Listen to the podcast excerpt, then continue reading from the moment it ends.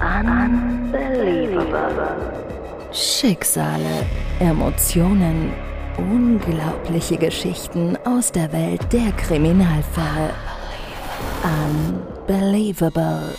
Der True Crime Podcast mit Gänsehautgarantie. Hallo und herzlich willkommen zurück auf Unbelievable Live. Schön, dass du wieder hier bist. Heute habe ich wieder einen ganz besonderen Fall im Gepäck. Dieser Fall ist ein Beispiel dafür, zu was tiefe, unausgelebte Emotionen einen Menschen treiben können. Mein Kanal hier auf YouTube ist ein Ort, an dem ich zusammen mit euch tiefe Geheimnisse und die aufregendsten Kriminalfälle ergründen möchte. Vergiss nicht, den Like-Knopf zu drücken und meinen Kanal zu abonnieren, falls du es noch nicht getan hast. Auf geht's, schnall dich an. Wenn du bereit bist, lass uns gemeinsam tief in unseren heutigen Fall eintauchen, wir schauen erneut in die dunkelsten Ecken der menschlichen Seele. Wie alles begann. Shirley Nance widmet sich ihrer Kunst mit großer Hingabe, die sie häufig bis tief in die Nachtstunden an ihren Skizzen festhält. Die Studentin ist nicht selten bis zum ersten Tageslicht in ihre kreativen Projekte vertieft. Ihre besorgte Mutter macht es sich zur täglichen Aufgabe, nach dem Wohlbefinden ihrer Tochter zu telefonieren. Doch die harmonische Routine wird durch eine düstere Wendung unterbrochen. Jemand hat es darauf abgesehen, dass Shirleys Augen für immer geschlossen bleiben. Beweismittel deuten auf ein Verbrechen, das von intensiven Emotionen angetrieben wurde. Um diesen komplizierten Fall aufzuklären, müssen die Ermittler den subtilen Spuren folgen, die sie zum Täter leiten. Am Morgen des 10. September 2009 brachen Samuel und Cynthia Nance aus der kleinen Stadt Italy in Texas zu einer weiten Reise auf. Ihr Ziel? Der über 2000 Kilometer entfernte Yellowstone Nationalpark. Täglich hielt Cynthia über ihr Mobiltelefon Kontakt zu ihrer Tochter Shelley, die in Dallas Kunst studierte. Doch an diesem Tag blieben ihre Nachrichten unbeantwortet. Wissend, dass Shelley an diesem Tag keinen Unterricht hatte, ließ ihre Abwesenheit ein ungutes Gefühl bei den Eltern aufkommen. Als die Nacht hereinbrach und die Nances in einem Hotel ihr Lager aufschlugen, war von Shelley noch immer kein Lebenszeichen eingetroffen. Sogar am folgenden Morgen herrschte weiterhin Funkstille. Getrieben von Sorge wandte sich die Mutter an die Fakultät, um nachzuhaken, ob Shelley im Unterricht aufgetaucht sei. Während sie noch auf Antwort warteten, erreichte sie einen Anruf. Shirleys Mitbewohnerin Ashley meldete sich. Sie berichtete, dass sie den vergangenen Abend mit Shirley verbracht hätte. Eine Linderung ihrer Besorgnis folgt, als es so aussieht, als ob alles in Ordnung sei, zumindest für einen Moment. Mit noch etwa 320 Kilometern vor sich bis zum Yellowstone Nationalpark ertönt erneut das Klingeln des Handys. Es ist die Universität. Die Nances sind gerade in einer bergigen Gegend unterwegs und das Signal ist schwach. Die Kommunikation ist lückenhaft und fragmentarisch, aber es reicht aus, um Cynthia tief zu erschüttern. Der schockierende Fund. Unterbrochene Satzbruchstücke überbringen die schwerwiegende Nachricht. Ihre Tochter wurde gefunden. Blut ist im Spiel. Doch bevor mehr Details übermittelt werden können, reißt die Verbindung ab. Am 11. September 2009, in den frühen Morgenstunden, wählt eine aufgelöste Ashley den Notruf. Sie hat ihre Mitbewohnerin, Shelley, blutüberströmt in deren Bett aufgefunden. Unverzüglich machen sich die Einsatzkräfte der Polizei auf den Weg zur Wohnanlage The Pauls, die zwar bei Studierenden beliebt ist, aber nachts als unsicher gilt. Ashley geleitet die Beamten zu ihrer Wohnung. In einem Schlafzimmer machen sie eine grausige Entdeckung. Die 20-jährige Shelley liegt leblos auf dem Bauch. Ihr Körper weist mehr als 40 Stichverletzungen auf. Die meisten davon befinden sich am Rücken und am Hals. Kampfspuren sind keine zu finden. Ein Indiz dafür, dass die junge Frau wohl im Schlaf überrumpelt wurde, als der tödliche Angriff begann. Wer war Shelley?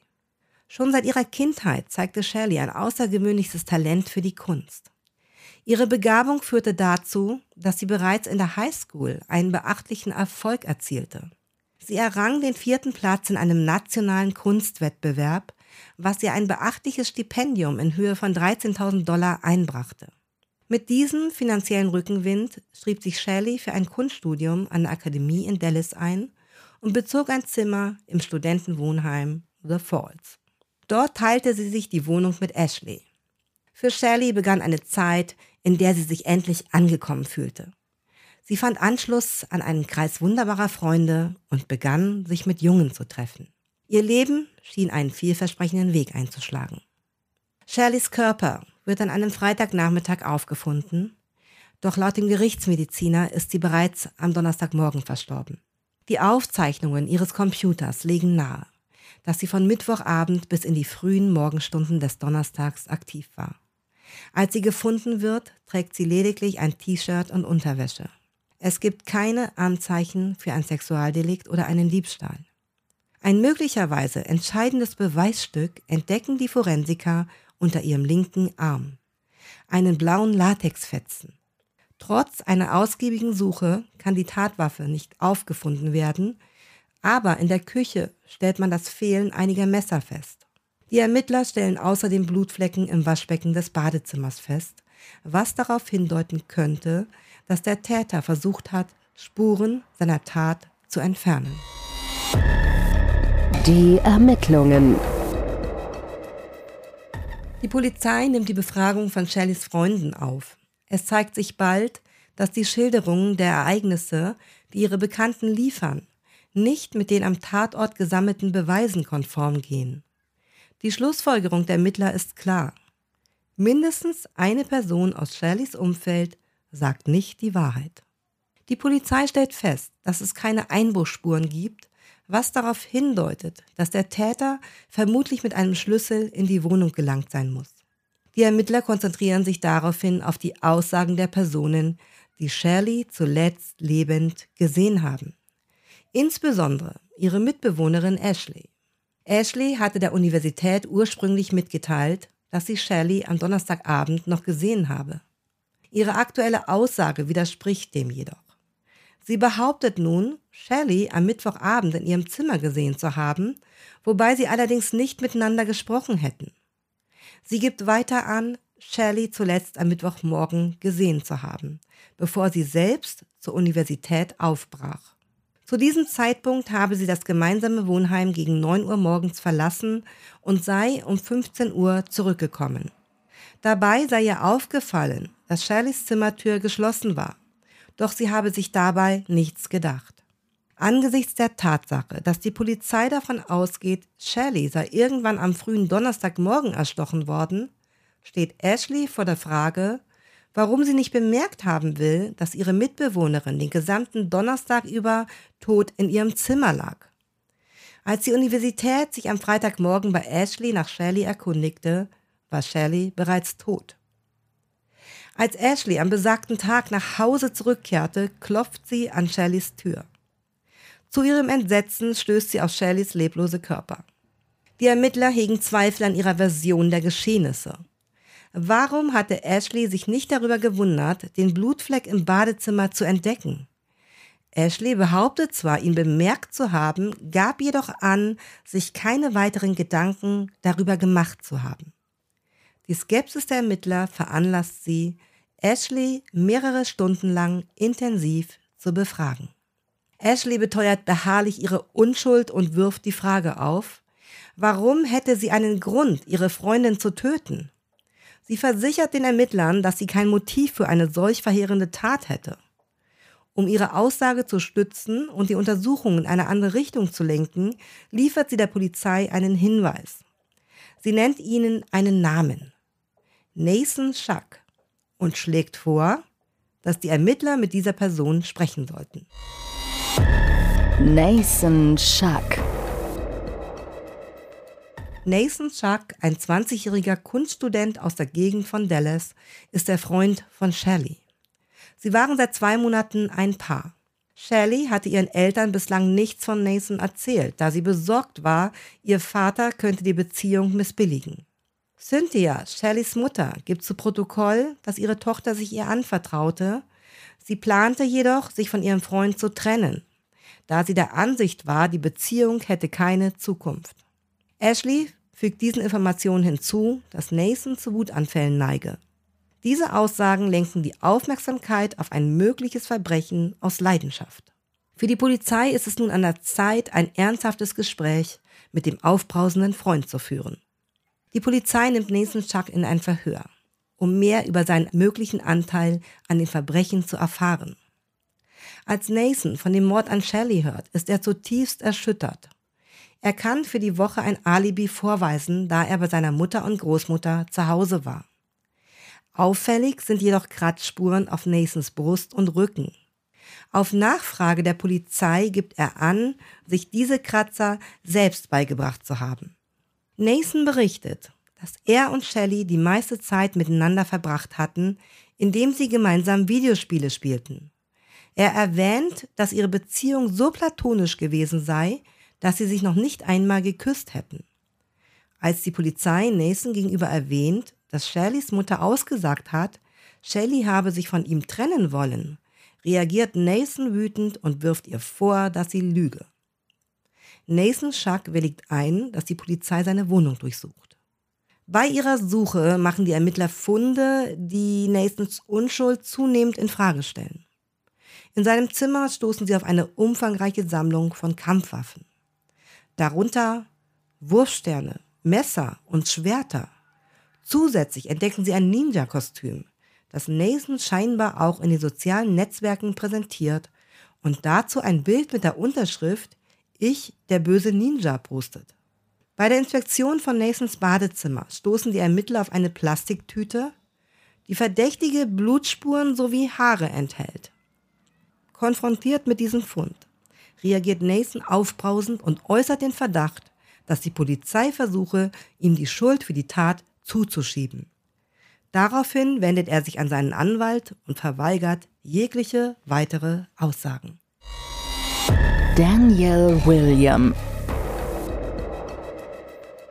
Die Ermittlungen führen die Polizei auch zu Daniel William, Nathans Mitbewohner. Es kommt ans Licht, dass Daniel enge Beziehungen zu Ashley unterhielt, Shelleys eigener Mitbewohnerin. Daniel William 26 hebt sich durch seine Reife von den anderen Kunststudierenden ab. Geboren in Indonesien sammelt er Erfahrungen als Koch beim Militär bevor er sich entschloss, ein neues Kapitel in seinem Leben aufzuschlagen und sich an der Kunstakademie in Dallas einzuschreiben. Für Nathan fungiert Daniel wie ein älterer Bruder. Er unterstützt ihn bei den Hausaufgaben, übernimmt das Kochen und fährt ihn zur Universität. Am 17. September 2009, nur wenige Tage nach dem tragischen Mord an Shelley Nance, organisieren ihre Eltern eine Gedenkfeier zu Ehren ihrer verstorbenen Tochter. Trotz der anhaltenden Verdächtigungen gegen ihn entscheidet sich Shelleys Freund Nathan Chuck an der Trauerfeier teilzunehmen. Dort nähert er sich den Eltern, um sich vorzustellen und sein Beileid auszusprechen, doch sie lehnen es ab, ihm die Hand zu reichen. Der Kreis der Tatverdächtigen beschränkt sich auf Shirleys engsten Freundeskreis. Zu den Verdächtigen zählen Ashley, Shelleys Mitbewohnerin, die angeblich als letzte Shelley lebend sah und deren Aussage sich wiederholt verändert hat. Shelleys Freund Nathan Schuck, der eine Sammlung von Waffen besitzt und zu Wutausbrüchen neigt. Und dann haben wir da noch Daniel William, Nathans Mitbewohner, der eine enge Freundschaft zu Ashley unterhält und eine eigene ungewöhnliche Vergangenheit mit sich bringt. Die entscheidende Frage, die die Zuständigen zu klären versuchen, lautet, warum wollte jemand Shelley Nance tot sehen? Überraschende Informationen.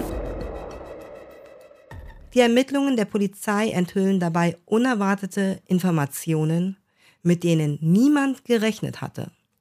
Die Ermittler setzen die Befragung der Tatverdächtigen fort und die zusammengetragenen Beweise beginnen, ein merkwürdiges Bild zu ergeben. Ein signifikanter Fortschritt wird erzielt, als die DNA-Analyse enthüllt, dass das Blut in der in Nathans Wohnung gefundenen Tüte Shirley Nance zugeordnet werden kann. In der Wohnung, in der die Tüte gefunden wurde, wohnen lediglich zwei Personen, Nathan und Daniel William. Während seiner Aussage charakterisiert Daniel seinen Mitbewohner Nathan als einen jungen Mann, der vielerlei Probleme hat. Er behauptet, Nathan sei von Shirley besessen gewesen und habe ihr nachgestellt. Daniel berichtet, dass Nathan am Tag des Verbrechens, als er ihn von der Universität abholte, sich eigenartig verhalten habe. Ferner sagt er aus, er habe Nathan später am Abend weinen gehört. Jedoch kann Nathan nachweisen, dass er die Nacht vor dem Mord zu Hause verbracht hat. Seine Mutter hat ihn am Morgen zur Universität gefahren und es gibt Zeugen, die bestätigen, sie hätten ihn am Donnerstagmorgen im Computerlabor gesehen. Dann präsentiert Nathan eine Aussage, die eine neue Perspektive in den Fall bringt. Er enthüllt, sein Mitbewohner Daniel sei homosexuell. Während er betont, dass ihre Beziehung rein platonisch gewesen sei, gibt Nathan an, dass Daniel in der letzten Zeit zunehmend kontrollierend und eifersüchtig geworden sei. Als Nathan und Shelley mehr Zeit miteinander verbrachten, führte dies dazu, dass Nathan seltener zu Hause war. Cynthia, Shelleys Mutter, berichtet, dass seit Beginn der Beziehung zwischen Shelley und Nathan Shelley fortwährend Nachrichten von Daniel erhalten hatte. Daniel schien sich an der Universität aufdringlich zu verhalten. Er fühlte sich ausgeschlossen und war verärgert darüber, dass das Paar ihn nicht in ihre Aktivitäten mit einbezog. Laut Cynthia hatte Daniel Shelley und Nathan sogar beobachtet, wenn Shelley Nathan zu Hause besuchte. Diese Situation war für Shelley und Nathan so unbehaglich geworden, dass sie es vorzogen, sich lieber in Shelleys eigener Wohnung zu treffen, um Daniels aufdringlichem Verhalten zu entgehen. Die Ermittlungen konzentrieren sich nun verstärkt auf Daniels Aktivitäten am Donnerstagmorgen des fraglichen Tages. Daniel behauptet, er habe den Morgen in einem Café verbracht, bevor er sich mit Ashley zum Mittagessen traf. Danach gibt er an, er sei zu einem Fototermin an einen See im Nordwesten von Dallas gefahren, habe jedoch seine Kamera vergessen und habe daraufhin den Entschluss gefasst, einen Freund zu besuchen. Die Suche nach der Wahrheit. Zwei Tage nach der Befragung von Daniel kommt Ashley zu den Ermittlern und präsentiert eine ganz andere Version der Geschehnisse. Ashley gibt zu Protokoll, dass Daniel sie am besagten Morgen mit einer Reihe von Kurznachrichten regelrecht bombardiert habe. Die Aufzeichnungen bestätigen, dass in einem kurzen Zeitfenster von 10.30 Uhr morgens bis 10.37 Uhr 13 Nachrichten von Daniels Nummer bei ihr eingegangen sind. Auffälligerweise folgte daraufhin eine Funkstille von anderthalb Stunden, was den Verdacht erhärten könnte, dass Daniel herauszufinden versucht hatte, wann Ashley zurück nach Hause kommen würde. Weiter berichtet Ashley der Polizei, dass sich Daniel etwa einen Monat vor dem Mord ihr Auto ausgeliehen hatte. An dem Schlüsselbund, den er erhielt, war auch der Schlüssel zu ihrer Wohnung angebracht. Die Ermittler müssen nun in Erwägung ziehen, ob Daniel die Gelegenheit genutzt haben könnte, den Wohnungsschlüssel nachmachen zu lassen und sich somit Zutritt zur Wohnung zu verschaffen, ohne Spuren eines Einbruchs zu hinterlassen. Die Ermittler sind zunehmend davon überzeugt, dass Daniel William die Mittel, die Gelegenheit und vor allem ein Motiv hatte, Shirley Nance zu ermorden. Auf Grundlage der gesammelten Indizien zeichnen sie einen möglichen Tathergang nach. Shirley ist die ganze Nacht über bis in die frühen Morgenstunden des Donnerstags gegen 6 Uhr wach geblieben und legt sich dann schlafen. Gegen 9 Uhr verlässt Ashley die Wohnung, um zur Universität zu gehen. Kurz darauf erfassen Kameraaufnahmen, wie Daniel blaue Latexhandschuhe in einem Supermarkt kauft, welche zu dem Stück passen, das neben Shirleys Leiche gefunden wurde. Beim Hinausgehen aus dem Supermarkt versucht Daniel kontinuierlich durch Nachrichten von Ashley herauszufinden, wann sie zurückkehren wird.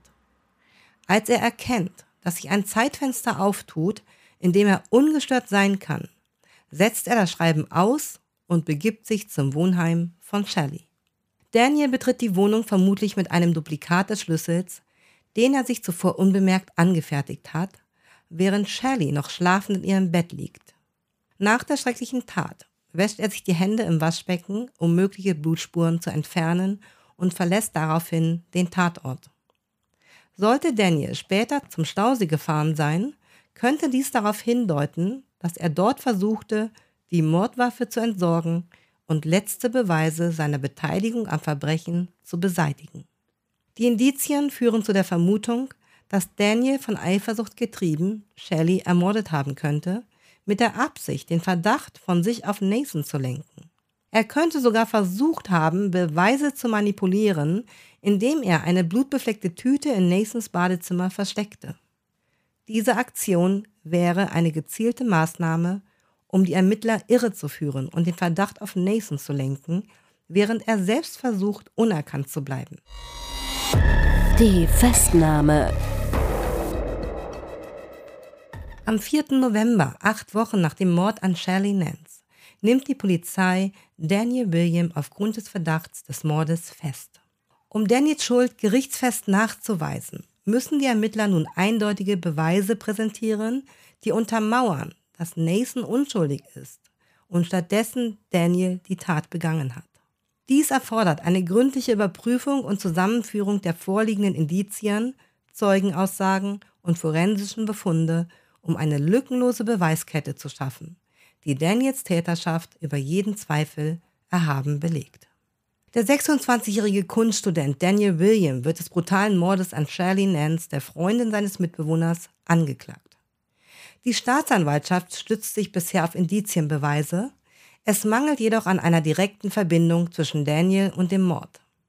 Abdrücke, DNA-Spuren oder ein Geständnis, welche die Tat konkret Daniel zuordnen könnten, fehlen bislang. Die Verteidigung wird voraussichtlich versuchen, die Aufmerksamkeit auf einen anderen Verdächtigen zu lenken. Auf Shirleys Freund, den Waffenliebhaber Nathan Schuck.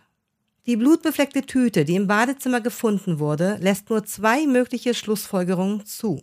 Entweder Daniel William oder Nathan ist der Täter. Einer von ihnen muss der Mörder sein. Indem die Ermittler die Unschuld des einen nachweisen können, würde automatisch die Schuld des anderen feststehen. Deshalb ist es entscheidend, sämtliche vorliegenden Beweise genau zu analysieren und die Ereignisse lückenlos zu rekonstruieren, um zu einer überzeugenden Beweiskette zu kommen. Der Prozess. Im November 2011 beginnt der Gerichtsprozess gegen Daniel William, dem der Mord an Shelley Nance zur Last gelegt wird.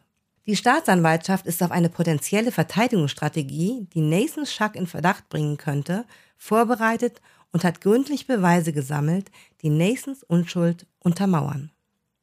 Durch eine penible Nachstellung von Nathans Tagesablauf am Morgen des Verbrechens können die Ankläger nachweisen, dass er sich zur kritischen Zeit an der Universität befand. Angesichts der stichhaltigen Beweise für Nathans Alibi bleibt Daniel William als einziger Verdächtiger übrig. Besonders, weil sein Alibi wiederholt Inkonsistenzen aufweist. Die Staatsanwaltschaft führt als Motiv für die Tat Eifersucht an, begründet durch Daniels Gefühl der Ausgrenzung von Nathan. Nach Ansicht der Anklage steigerte sich diese Eifersucht in einen mörderischen Hass auf Shirley, die er als Rivalin um Nathans Aufmerksamkeit ansah. Daniel William selbst sagt vor Gericht nichts aus und seine Anwälte halten an ihrer ursprünglichen Strategie fest. Wie erwartet, richten die Verteidiger den Vorwurf gegen Shirleys Freund Nathan. Sie argumentieren, dass die Beweise der Staatsanwaltschaft ebenso gegen Nathan verwendet werden könnten und betonen, dass er ein nachvollziehbares Motiv hätte. Überraschend rufen die Verteidiger als Zeugin lediglich Cynthia Nance auf. Shirleys Mutter. Vor Gericht berichtet Cynthia, dass ihre Tochter beabsichtigte, sich von Nathan zu trennen, ein Umstand, der als Auslöser für einen Mord aus Rache dienen könnte. Doch die Strafverteidiger zielen auf jemanden ab, der ein wasserdichtes Alibi besitzt. Nach nur drei Stunden Beratung verkündet die Jury ihr Urteil. Daniel William wird des Mordes an Shelley Nance für schuldig befunden. Ihm wird eine lebenslange Freiheitsstrafe ohne die Möglichkeit einer vorzeitigen Entlassung auferlegt. Nach der Urteilsverkündung nähert sich Cynthia Nance persönlich Nathan Schuck, um sich für ihr Verhalten bei der Trauerfeier zu entschuldigen. Wie sich herausstellt, war auch Nathan ein Opfer der grausamen Tat seines Mitbewohners. Nun hat auch Nathan die Gelegenheit, gemeinsam mit Shelleys Familie um den Verlust zu trauern. Im Jahr 2010 gründet Shelleys Familie zu ihrem Andenken eine Stiftung, die Absolventen von Shelleys ehemaliger Highschool ein Kunststipendium ermöglicht. Diese Initiative ehrt das Vermächtnis Shelleys, indem sie junge Künstler unterstützt und ihnen hilft, ihre kreativen Träume zu verfolgen. Ein schönes und tragfähiges Tribut an Shelleys Leidenschaft für Kunst. Liebe Zuschauer, danke, dass ihr bis zum Ende mit dabei wart. Wir sind wieder am Ende unseres heutigen Falls angelangt. Wenn euch das Video gefallen hat, zeigt es mir gerne mit einem Daumen hoch und teilt es mit Gleichgesinnten.